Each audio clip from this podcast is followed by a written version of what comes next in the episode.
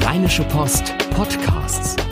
Fohlenfutter, der Podcast für Fans von Borussia Mönchengladbach. Hallo und herzlich willkommen zu einer neuen Ausgabe des Fohlenfutter Podcasts mit mir, Yannick Sorgatz und nach einigen Wochen mal wieder schräg gegenüber von mir im Raum Carsten Kellermann. Hallo Carsten. Hallo zusammen. Es ist Dienstag, wie angekündigt. Wir haben einen Tag gewartet mit der Aufnahme und haben erstmal Borussias Mitgliederversammlung ins Land ziehen lassen, über die wir heute schwerpunktmäßig reden werden. Ein bisschen noch über das Spiel gegen Frankfurt, aber nicht allzu viel, eher dann im Kontext der nächsten Partie am kommenden Sonntag gegen Union Berlin. Und äh, Carsten, wenn wir die Aufmerksamkeit der Hörer gerade haben, nutze ich das kurz für ein bisschen RP-interne Eigenwerbung. Ist das in Ordnung? Mach gerne und äh, wir werden natürlich auch gerne unserer Kollegin Helene Pawlitzki da einen Gefallen tun. Genau, denn unsere Podcast-Chefin hat darum gebeten, dass wir Werbung machen für die Hörerumfrage des Rheinpegel-Podcasts. Da geht es darum, wie sieht der perfekte Düsseldorf-Podcast aus. Das versucht das Team herauszufinden. Es gibt eine Umfrage unter allen, die sich für Düsseldorf interessieren. Nicht nur die, die dort wohnen. Also du darfst auch mitmachen, Carsten. Ich sowieso. Und mit den Ergebnissen wollen wir bei der RP unseren Düsseldorf-Podcast Rheinpegel relevanter für noch mehr Menschen machen. Und diese Umfrage und den Podcast natürlich auch findet ihr unter rp-online.de slash Rheinpegel. Das Team der RP Podcasts sagt Danke, da gehören wir auch zu, ne? Also sagen wir auch Danke und äh, schalten rüber von Düsseldorf nach Gladbach. Also äh, geistig und örtlich im Prinzip. Ja, Mitgliederversammlung 2023. Wo fängt man da an? Ja, es gibt genug Ansatzpunkte und äh, fangen wir vielleicht der chronologischen Reihenfolge wegen bei Stefan Schippers an. Stefan Schippers, wie immer der Herr der Zahlen an diesem Abend, äh, verkündete zum dritten Mal in Folge ein negatives Ergebnis, sogar ein äh, Rekordtief sozusagen, äh, das Borussia Mönchengladbach 2022 erwirtschaftet hat. Allerdings das hat er auch ganz klar herausgestellt. Wir reden über 24,7 Millionen Euro in roten Zahlen.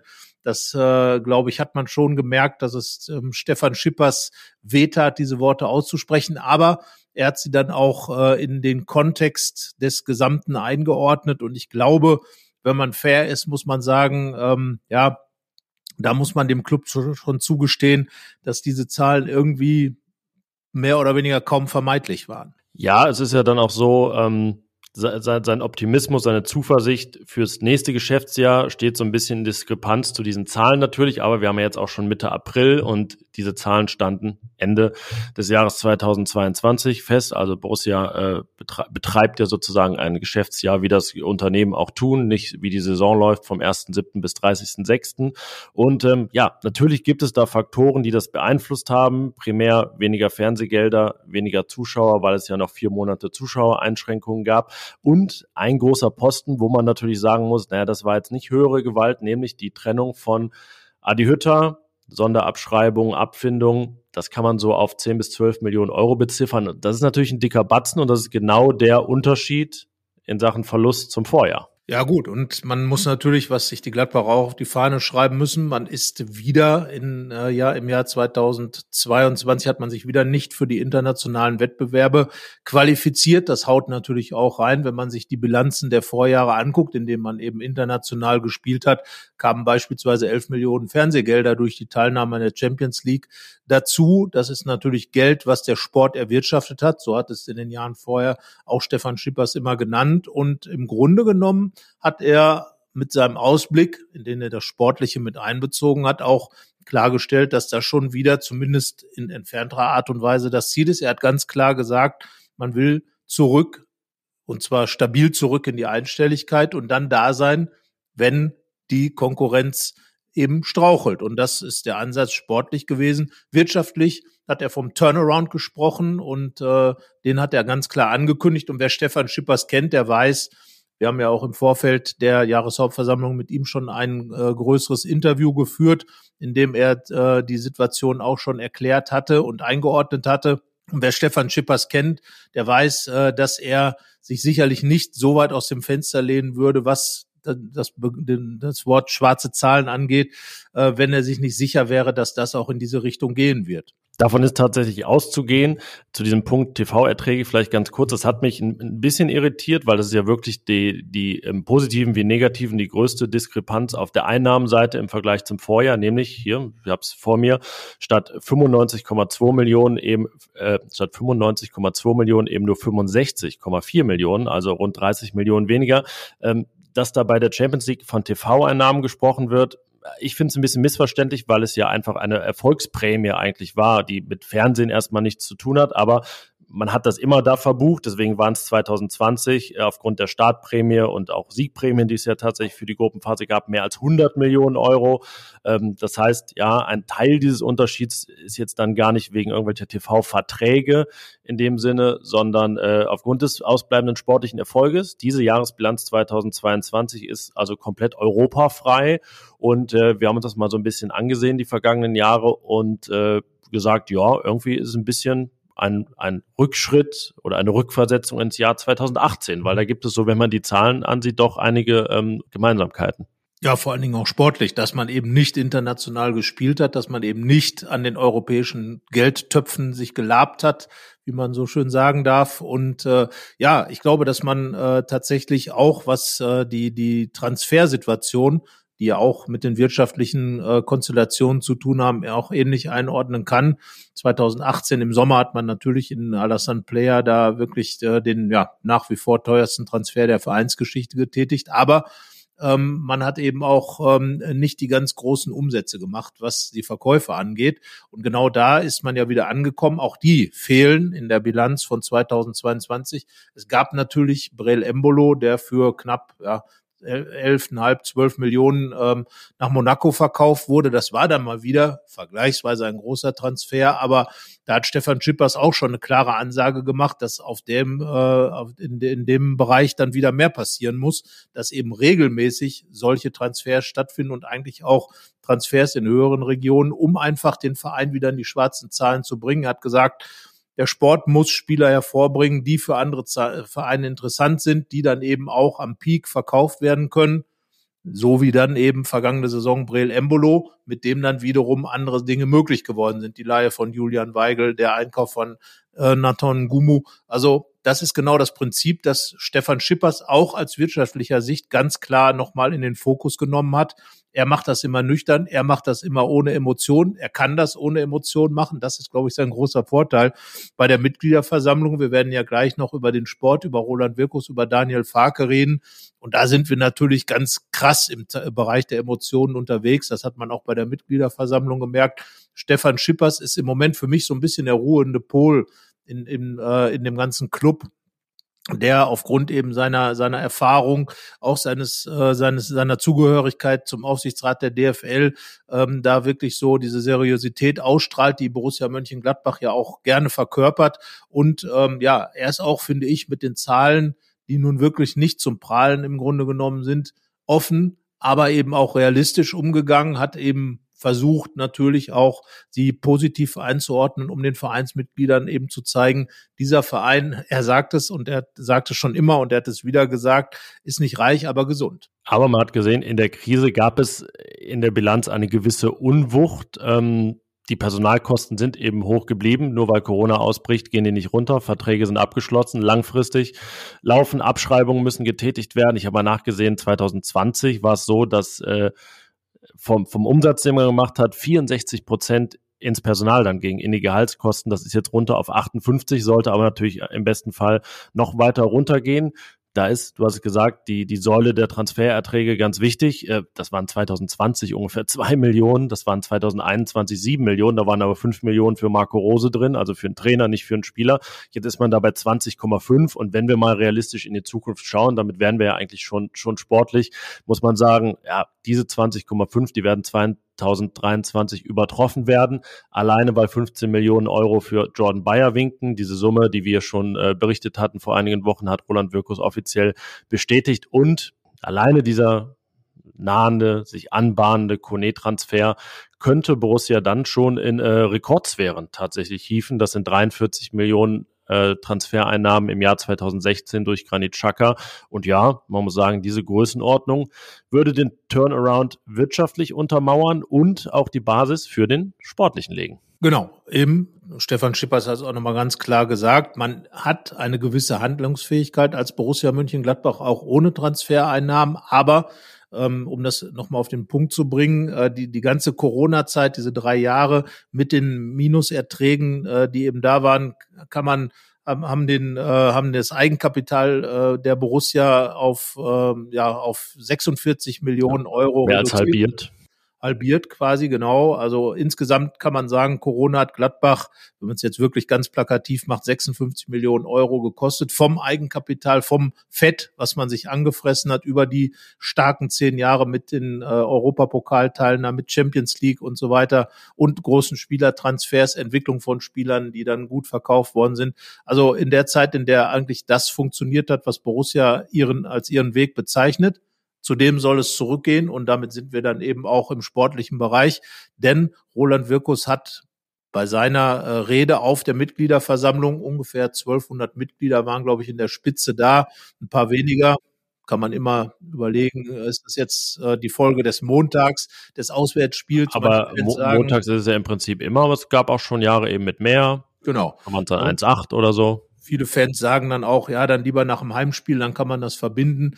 Gut, so auch immer. Es waren gestern äh, am Montag, also gestern ist, weil wir Dienstags aufnehmen. Am Montag waren ähm, 1200 Leu Leute circa da und äh, ja, den hat eben Roland Wirkus in seiner zweiten Rede als Borussia Sportdirektor die Situation geschildert, hat auch wie auch Stefan, Stefan Schippers für den Borussia-Weg geworben, für Geduld geworben, die damit natürlich auch verbunden ist. Und ähm, ja, es war, sage ich mal, kein Selbstläufer, diese ganze Veranstaltung. Weder für äh, Roland Wirkus noch für Daniel Farke, der als Trainer anwesend war und auch wie Wirkus sowohl Applaus als auch Pfiffe und Kritik geerntet. Ja, in seiner Präsentation hat Wirkus erstmal unterschieden äh, sportlich zwischen der Zeit vor der WM und nach der WM und da lässt sich natürlich nicht drum herum reden, dass das äh, eine, eine enttäuschende Bilanz ist. Also wir erinnern uns dran, Borussia war Achter an Weihnachten und hatte mehr Spiele gewonnen als verloren in der Bundesliga. Jetzt hat es sich umgedreht, äh, sehr, sehr deutlich umgedreht und äh, man ist eben abgerutscht auf Platz 10 und die ja, Perspektive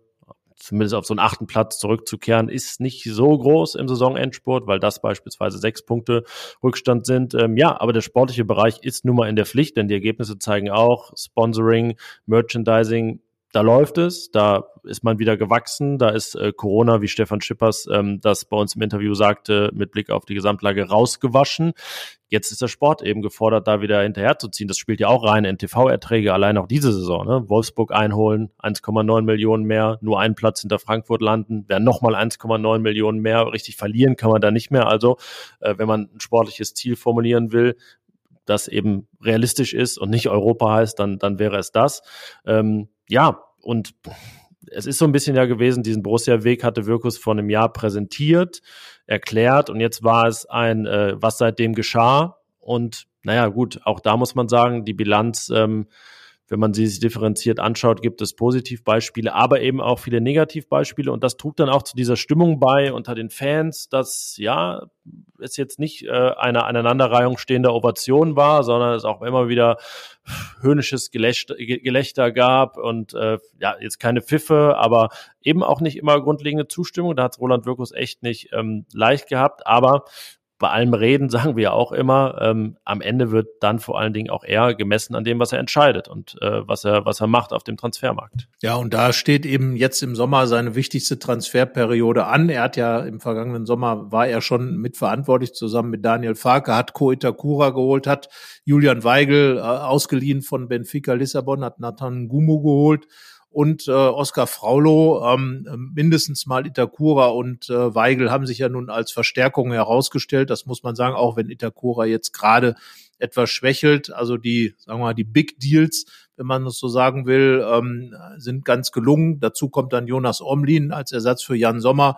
Da, glaube ich, hat Borussia gerade, was die Typenfrage angeht, e-, enorm dazu gewonnen. Äh, einer, der richtig Verantwortung auf dem Platz, jetzt auch als Torwart in den letzten drei Spielen im Grunde dafür verantwortlich, dass Borussia die Punkte geholt hat, die sie geholt hat mit seinen Paraden, aber eben auch als Typ vom ersten Moment an da gestanden, klar analysiert, klar äh, für den Verein gesprochen und den Verein repräsentiert. Also da muss ich schon sagen, ähm, Hut ab vor Jonas Omlin und ähm, ja, er wurde eben nach Gladbach geholt äh, von von Roland Wirkus und seinem äh, Scouting-Team. Insgesamt, äh, ja, ein Gumu sicherlich etwas schwer, schwer zu bewerten, weil er eben als Projekt dann im Nachhinein dargestellt wurde.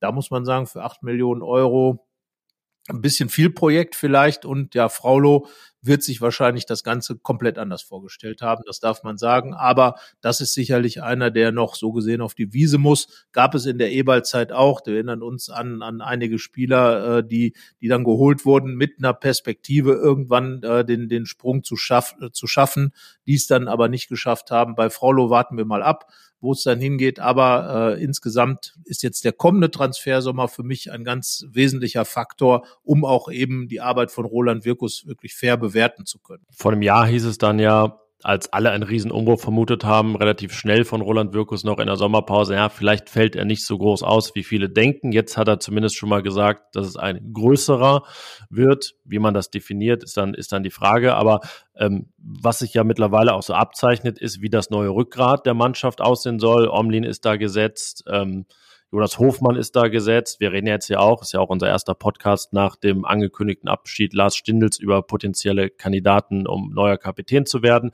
Julian Weigel soll ganz klar bleiben. Noch ist das Preisschild zu groß, aber alle haben sich, wie man neudeutsch sagt, committed. Es geht ums Geld und naja, wir haben Mitte April, wir gehen jetzt mal davon aus, dass man sich ja schon noch einig wird auf, auf irgendeiner Basis. Ähm, so, dann ne, gibt es schon eindeutige Kandidaten für dieses Rückgrat, die sicherlich dann auch Anwärter sind für die Kapitänsbinde. Florian Neuhaus ist auch auserkoren, ein Mitglied davon zu sein. Nur da geht es eben darum, ob er seinen Vertrag verlängert, verlängern will, verlängern darf. Also da würde ich sagen, ist das Gesamtcommitment noch nicht so klar, aber natürlich hat er dieses Potenzial dazu zu zählen. Christoph Kramer ist ja so eine ja, hat eine Art Wildcard im Prinzip, was das angeht. Und äh, ich hätte fast gesagt, schwebt über den Ding, aber ihr wisst, wisst was wir meinen. Ähm, ja, und was es dann anzupacken gilt, ist neben diesem Rückgrat, was schon ein bisschen konkreter sich anbahnt, äh, drumherum, nämlich das, was die Leute dann am allermeisten auch mit diesem Borussia-Weg verbinden.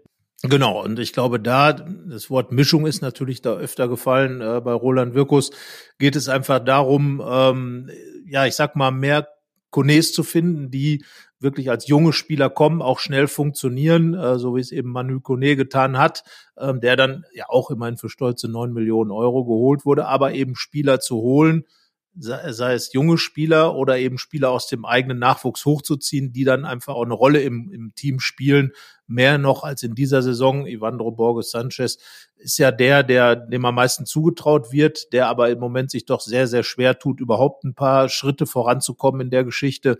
Naja, und dann ist es natürlich relativ dünn, was natürlich die Säule Eigengewächse angeht.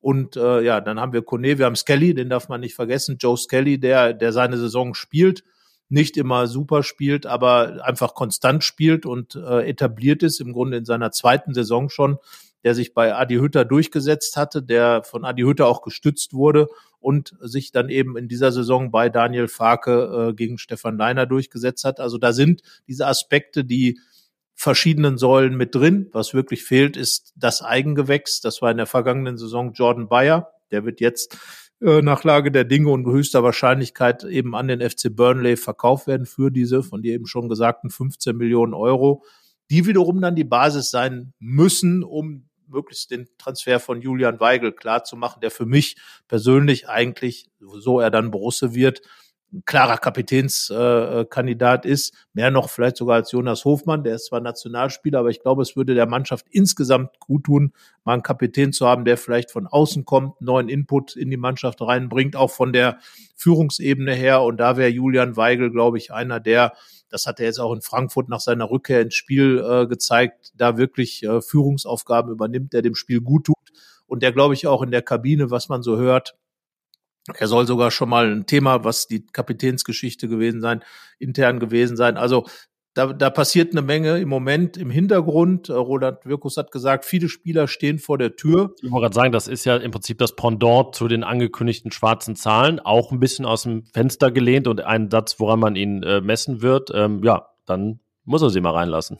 Genau, dazu muss man die Tür aufmachen. Äh, natürlich, äh, jetzt hat man gehört, äh, Tobias Sippel hat verlängert, Toni Janschke hat verlängert. Das sind natürlich jetzt keine Sachen, wo die Leute aus den Sitzen fliegen. Spieler, ja, die, die halt wichtig für die Stabilität in der Kabine sind, die aber der dritte Torwart und eben der dritte, vierte, fünfte Innenverteidiger in dieser Saison ähm, sind da natürlich äh, Stabilisatoren, aber jetzt keine Leistungsträger für die Zukunft. Und da wollen die Leute was hören. Da wäre natürlich jetzt eine klare Ansage, was mit Julian Weigel.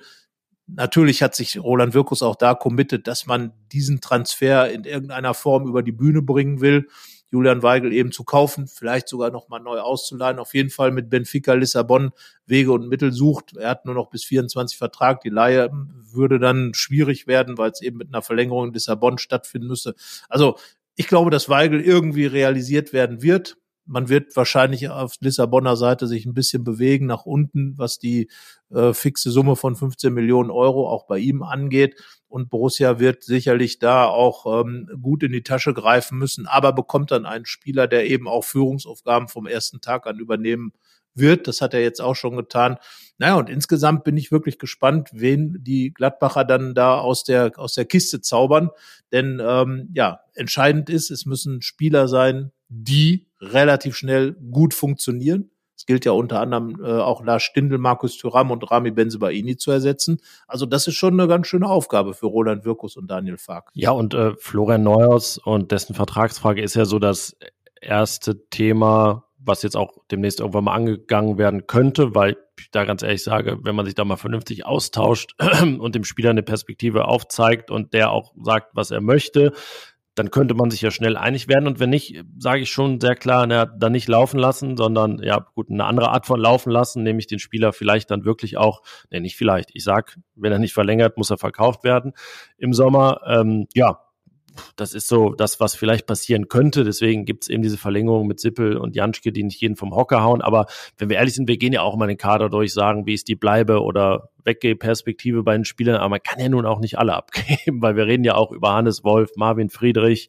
dessen Verbleib nun nach den Ereignissen der vergangenen Woche nicht wahrscheinlicher geworden ist. Wir reden über Stefan Leiner. Wir reden darum, dass Patrick Herrmann kaum zum Einsatz kommt, aber einen festen Kaderplatz hat. Und ähm, ja, von daher muss man auch realistisch sein, dass dann tatsächlich doch ein paar von denen bleiben müssen, über die wir immer reden und dass dann vielleicht auch am Ende es nicht so klar ist, dass Nico Elvedi geht, auch wenn wir zwischendurch mal sagten, ja, wäre vielleicht besser so, aber ja, Friedrich hat nicht wirklich eine Zukunft, Bayer wird verkauft, ähm, dann wären Itakura und Janschke noch die beiden Innenverteidiger. Das ist dann vielleicht doch etwas zu viel des Umbruchs und Elvedi hat auch noch diese Option bis 2025, ist also kein klassischer 24er. Ja, deswegen werden wir hier noch viel hin und her philosophieren und ähm, also der Turnaround ist möglich, aber gewiss nicht so sicher wie auf der auf der wirtschaftlichen Seite und ähm, ja, dann war ja doch die Komponente Stimmung, Austausch mit den Fans, mit, mit den Fans noch eine sehr große am Montag. Ja, das ist ja äh, ein Privileg der Mitgliederversammlung, dass eben Fans dort ans Mikrofon treten dürfen und sich direkt äh, eben an äh, ja, die Führungsriege der Borussen wenden können. Das haben viele Fans getan. Äh, viele Fans kamen auch mit Themen, die, glaube ich, absehbar waren. Daniel Fark hatte das ja in seiner kurzen äh, Einstiegsrede dann auch schon angedeutet, dass, ihm, dass er schon davon ausgeht, dass äh, äh, Fragen kommen zu seinen späten Wechseln, dass Fragen kommen zur Laufleistung. Die kamen dann natürlich auch, das sind ja die Themen, wenn man auch mal die sozialen Netzwerke so ein bisschen durchscrollt oder mit den Leuten äh, in Mönchengladbach und äh, mit den äh, Borussia-Fans generell redet, die man so kennt, dann, äh, dann merkt man eben, was die Leute gerade so drückt, äh, äh was ihnen an Borussia gerade nicht gefällt da kamen dann auch wirklich die Themen dann eben auf den Tisch, diese, ja, dieser Wankelmut, dann eben die fehlende Intensität im Spiel, dass man im Grunde immer gegen die gleichen Gegner sich schwer tut, dass ein äh, richtiger Torjäger fehlt. Äh, natürlich kam auch das Thema Rami Benzebaini und äh, Markus Thüram. Beide werden den Verein ja verlassen. Das steht seit vergangener Woche auch fest, beziehungsweise ist offiziell kommuniziert, fest steht schon länger. Ja, das sind eben die Themen, die die Leute jetzt bewegen. Dazu haben sich natürlich immer ein gewisser Populismus-Alarm oder eine Gefahr. Genau. Klar, das ist äh, dann äh, muss man schon, dass es nicht abdriftet, aber ähm, ja, trotzdem liegen viele Themen ja auf der Straße. Genau, und dazu haben sich dann eben Roland Wirkus und Daniel Farke dann auch geäußert. Farke, ja, wie man ihn kennt, recht eloquent, äh, hat ähm, ja nicht immer direkte Antworten auf die Fragen gegeben, hat manchmal die Klippen äh, äh umschifft, Aber äh, Roland Wirkus hat sich dann eben auch weiterhin geäußert, hat in, in seiner Rede eben versucht, Werbung zu machen für den Weg, die Leute ein bisschen einzuschwören, ähm, hat natürlich auch gemerkt, dass es nicht so einfach ist, wie es vielleicht in den vergangenen Jahren mal war. Naja, und die Fans, man merkt dann halt immer, wenn man an diesem Mikrofon steht, du hast vom Populismus geredet, manche reden sich dann auch so ein bisschen in Rage. Einer war dabei, der dann plötzlich John F. Kennedy zitiert. Ja, das, äh, das, das artete dann ein bisschen aus und äh, hat natürlich was, was Skurriles manchmal. Ähm, das ist natürlich auch eine Gelegenheit, einfach mal Applaus einzuheimsen und das, das nutzen dann viele gerne. Soll nicht untergehen, dass es auch wirklich konstruktive Vorschläge gibt. Ne? Ich finde, wenn dann äh, jemand äh, Victor Boniface von äh, Saint-Gilles als Stürmer nennt, dann ist das schon eine fundierte Meinung und ist nicht einfach so, äh, kauft doch mal den, warum holt er nicht den? Also das, das kann man schon so machen. Ähm, ich fand von der von der Außendarstellung an einem Punkt ein bisschen unglücklich, dass Daniel Farke dann äh, zuerst ja ans Mikro gerufen wurde vor der Aussprache und sagte, dass er gar nicht darauf vorbereitet sei und gar nicht gewusst hätte, dass er was sagen soll da fragt man sich natürlich so, hm, redet man da nicht vorher drüber oder wurde ihm, also er hat gesagt, es sei ihm gesagt worden, er sei nur Deko, also müsste nichts sagen im Prinzip. Und dann ist er ja wirklich in die Aussprache reingegangen, was wirklich ungewöhnlich ist für einen Trainer, denn das weiß ich gar nicht. Hast du das mal so, so erlebt? Ich kann mich gar nicht dran erinnern, dass, dass da der Trainer also gleichwertig wie Schippers und der Manager mitdiskutiert hat.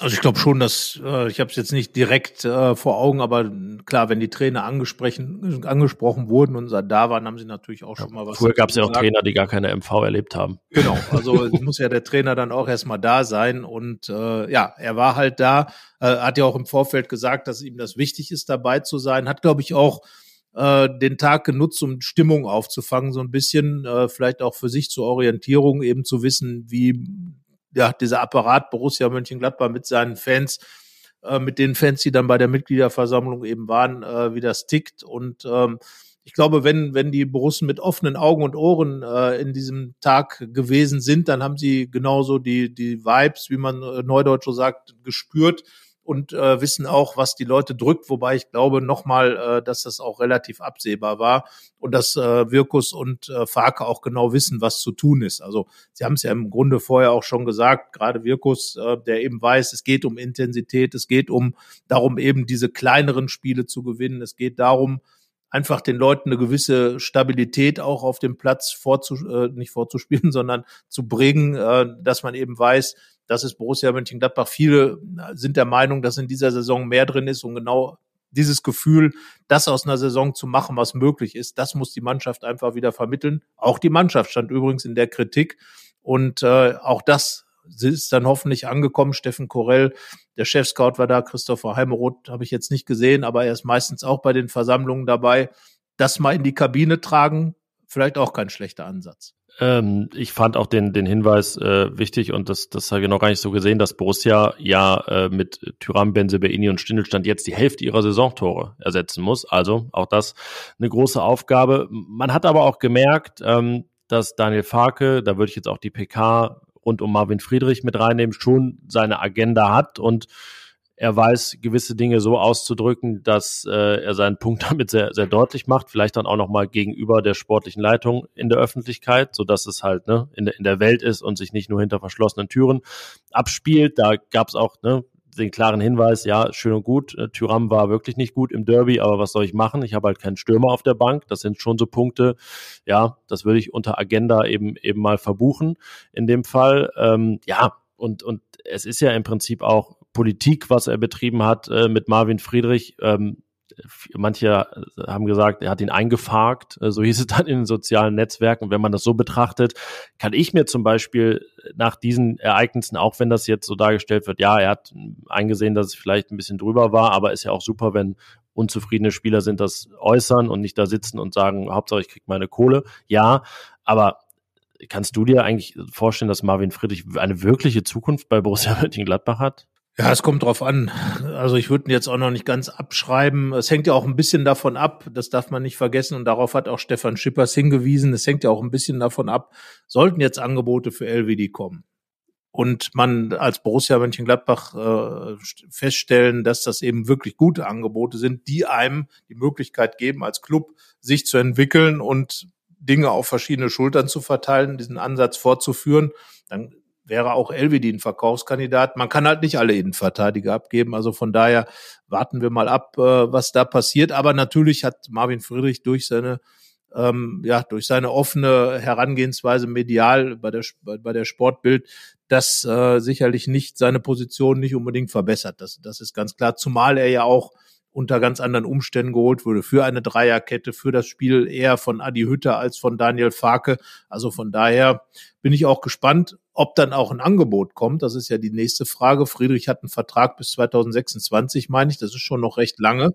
Das also, heißt also, ich glaube, da, man muss schauen. Da wird sich schon, schon jemand finden. Äh, kleine, kleine Quizfrage. Marvin Friedrich und Ko Itakura. Das wären ja dann, wenn Elvedi und Bayer gehen, erstmal die beiden Innenverteidiger, die designierten. Friedrich irgendwie so links bisher selten gespielt. Was meinst du, wie viele Minuten Ko Itakura und Marvin Friedrich bislang zusammengespielt haben?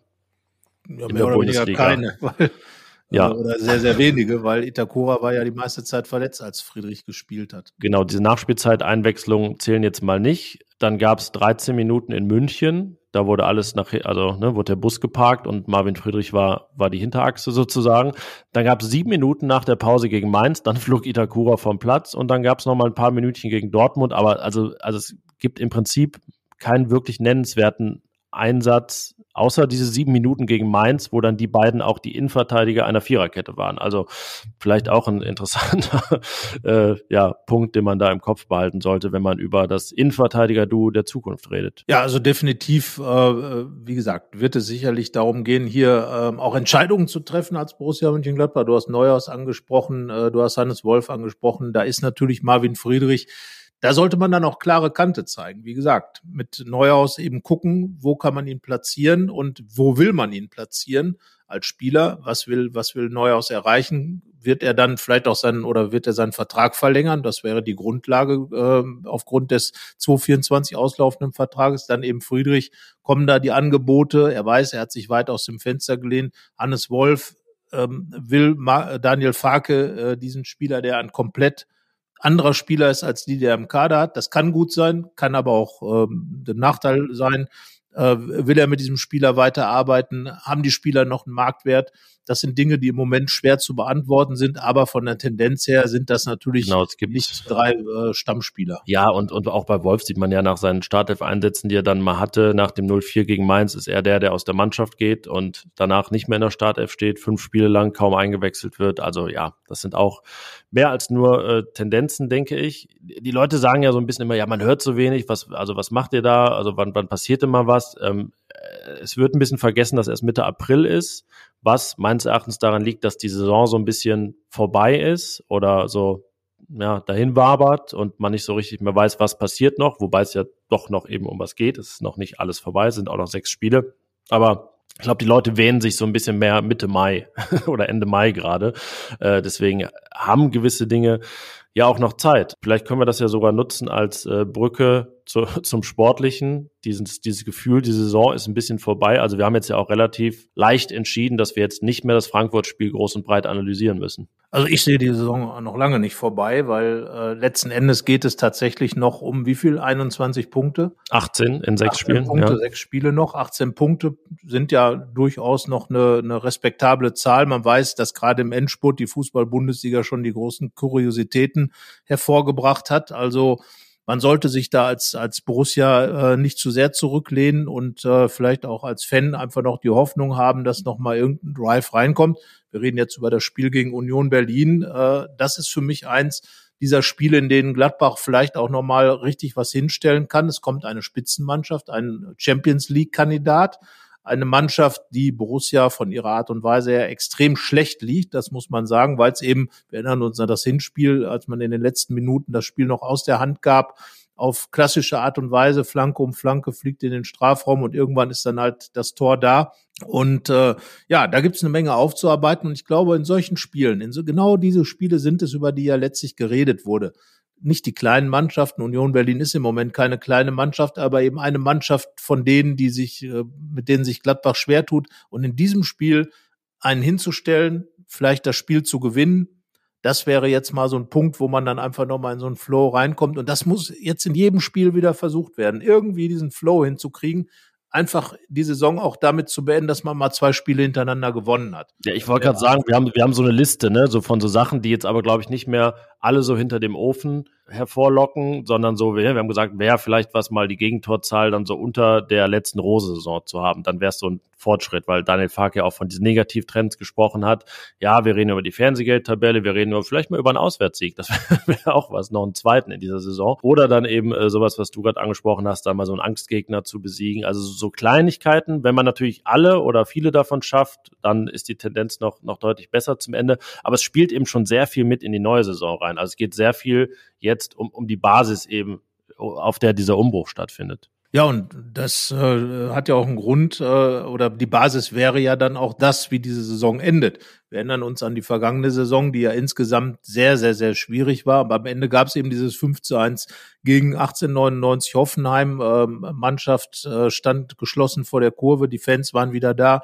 Ähm, gut, am Ende hat sich dann 20 Minuten später war der Trainer. Die, die Hütter verabschiedet, aber nichtsdestotrotz war ja das, darauf wurde sich dann ja mit dem Start dann wieder gegen Hoffenheim bezogen. Es gab dann das 3 zu 1. Also ich glaube, dass es sehr wichtig ist, sich zu positionieren und möglicherweise dann auch noch vielleicht diese Einstelligkeit hinzukriegen, um das, was Stefan Schippers angesagt hat, dann auch einfach aktiv in die Tat umzusetzen. Das ist ja noch möglich. Man steht im Moment als Borussia Mönchengladbach auf Platz 10 so zwischen äh, Baum und Borke, würde ich mal sagen. Ja, es, so, also der Platz 10 wird sich nicht ändern, ne? Es sind vier Punkte auf den nächsten und vier darunter. So, genau. Und äh, deswegen hat man jetzt einfach die Möglichkeit, ähm, sich da vielleicht doch nochmal nach oben zu orientieren und ja, einfach vielleicht auch einen Platz gut zu machen auf die vergangene Saison und das dann eben als Bewertungsbasis zu nehmen. Naja, und, und, und wie gesagt, Union Berlin kommt jetzt. Äh, ein Gegner, der ja, man darf schon sagen, Gladbach schon öfter mal richtig geärgert hat. Äh, damals angefangen mit dem DFB-Pokal-Halbfinale, das im Elfmeterschießen verloren ging. Dann natürlich diese Last-Minute-Treffer von, äh, oder Last-Second-Treffer, muss man ja schon sagen, von Max Kruse, der Gladbach die Europapokalteilnahme 2021 kostete. Also da gibt schon noch ein bisschen einiges aufzuarbeiten. Auch die Hinrundenniederlage tat extrem weh. Ich war damals äh, in Berlin dabei. Die Gladbacher haben über 70 Minuten gutes Spiel gemacht und dann ging das Ganze dann am Ende schön den Bach runter und äh, Gladbach stand ziemlich belämmert da. Schwieriger Tag ja. für Tobias Sippe. Wobei, also, wobei da, da war sozusagen die Niederlage unverdienter als jetzt äh, dieser Punkt in Frankfurt. Also ich sag mal, das Verspielen war unverdienter als das in Frankfurt, weil Frankfurt natürlich ein riesiges Chancenplus hatte. Jonas Omlin, wir können jetzt keinen offiziellen Spieler des Spiels diese Woche, trotzdem beste Note bei uns. Mal wieder, ähm, ja, also es gibt wieder Gutmachung. Das wäre gut. Und äh, die beste Wiedergutmachung, ich bleib dabei, sind eben Siege. Und die kannst du im Fußball durch nichts ersetzen. Da Tja, Dieter Hecking hat's gesagt. Ja, Habe ich auch irgendwo schon mal gehört. In letzter irgendwo schon mal gehört. Und äh, es ist leider immer wieder die Wahrheit. Der Fußball ist nun mal ein ganz einfaches Ding und äh, die Wahrheiten sind dann meistens dieselben. Wahrscheinlich hat's der Perberger auch schon mal irgendwann gesagt. Aber genau dieser Sieg jetzt gegen äh, Union Berlin, natürlich an einem Sonntagabend 19.30 Uhr, tolle Anstoßzeit für die Fans. Äh, Union, also Berlin liegt ja auch quasi um die Ecke bei äh, Mönchengladbach. Also das äh, Ganze ein bisschen skurril, aber wie gesagt, für Gladbach einfach die Chance in der Saison und dann eben das fünfte Spiel in Folge unbesiegt zu bleiben und äh, dann eben reinzugehen in diese Schlussphase nochmal mit dem Sieg, glaube ich, wäre extrem wichtig. Es geht ja jetzt einfach auch darum, äh, Dinge vielleicht auszuprobieren. Auch das hat Roland Wirkus angekündigt, dass da vielleicht jetzt ein bisschen was passiert. Ich bin gespannt, wie Daniel Farke das umsetzt. Wir werden ja gleich über die Aufstellung reden und ähm, würden, äh, ja, würde ich jetzt sagen. Ich würde einfach sagen, wir tun es einfach, oder? Aber vorher sollten wir vielleicht noch ein bisschen Werbung ein. Genau. Es folgt ein Spot wie in der vergangenen Woche. Dental Delight hat äh, sich schon vor einiger Zeit vorgestellt und seit der letzten Woche wieder. Dental Delight ist eine Firma, die klimaneutrale Zahnpflegeprodukte herstellt, vegan und die Zahnpasten und die Tabs, alles auch made in Germany. Kassen, dein Favorit unter der Zahnpasta? Äh, ich würde mal sagen, der Koala Kiss. Ja, doch, der Koala Kiss und Shimmery Shine. Äh, damit sind wir bei den Farben Borussias, glaube ich. Das sind grün, schwarz und weiß äh, ist die Mischung. Und äh, ja, schmeckt alles, schmeckt alles gut, aber viel wichtiger ist ja, dass es tatsächlich auch, dass es tatsächlich auch etwas bringt. So, und das verspricht eben Dental Delight, ähm, dass es eben schmeckt, aber auch schützt, gut für die Zähne also.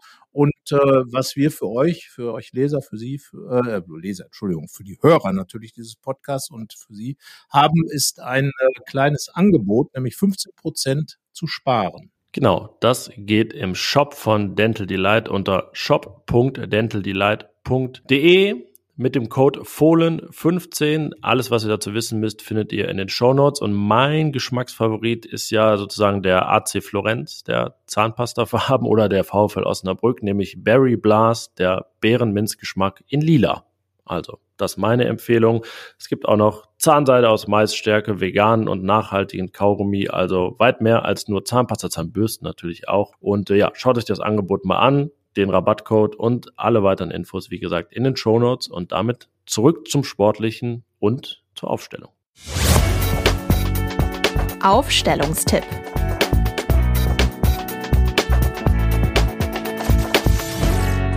Ja, ich würde sagen, die Aufstellung beginnt mit dem, wo sie immer beginnt, seit dem Wechsel im Gladbacher Tor von Jan Sommer, der gegangen ist zum FC Bayern München, hin zu Jonas Omlin. Und Jonas Omlin ist dabei, sich hier wirklich gerade aber sowas von aufzustellen. Und äh, wir stellen ihn sowieso auf. Also er ist die Nummer eins und wird auch spielen, wird auch gegen Union Berlin spielen.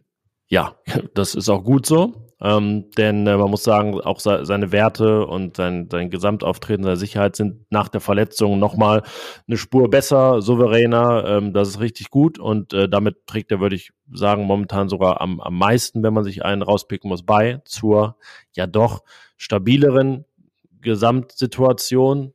kann jetzt ja nicht sagen, dass Borussia in den letzten Spielen auseinandergebrochen sei und hoch verloren hätte. So ist es eben nicht. Sie haben sogar gar nicht verloren. Und äh, das ist eben ein Fortschritt. So soll, sollte es bleiben. Und ähm, apropos bleiben, die Innenverteidigung, die Außenverteidiger werden wohl auch so bleiben. Ich vermute es, ich würde zwar gerade gegen Union Berlin ab und zu auch mal mir denken, dass ein Stefan Leiner helfen könnte, aber ich glaube, dass Daniel Farke da jetzt seinen Weg gefunden hat mit Joe Skelly und Rami Benzebaini auf den Außenverteidigerpositionen und innen drin eben Ko Itakura und äh, Nico Elvedi, der übrigens im Hinspiel das Tor gemacht hat. Ja, das ist, das ist korrekt, ja. Darf man nicht vergessen. Und äh, ja, ich glaube, auf der Doppel 6 wird sich im Vergleich zum Frankfurt-Spiel, würde ich mich extrem wundern, wenn sich da etwas ändert dann würde da gespielt. Julian Weigel als Rückkehrer in die Startelf und ähm, Manu Kone. Und äh, ich glaube, das ist auch die Doppelsechste für den Rest der Saison, so sich keiner verletzt.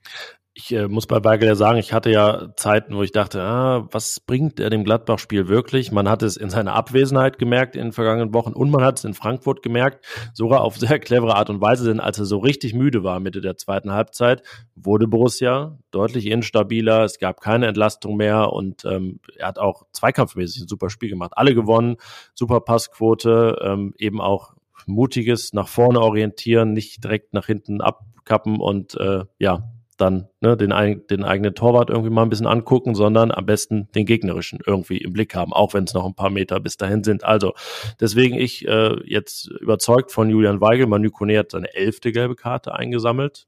Es geht weiter, diesmal für eine Schwalbe. Benzibaini und Player sind vorbelastet, aber eben jetzt noch nicht bestraft. Deswegen äh, kann auch vorne in der offensiven Dreierreihe alles so bleiben, wie es war. Ja, also würde ich jetzt ehrlich gesagt auch keinen Grund sehen, es zu ändern.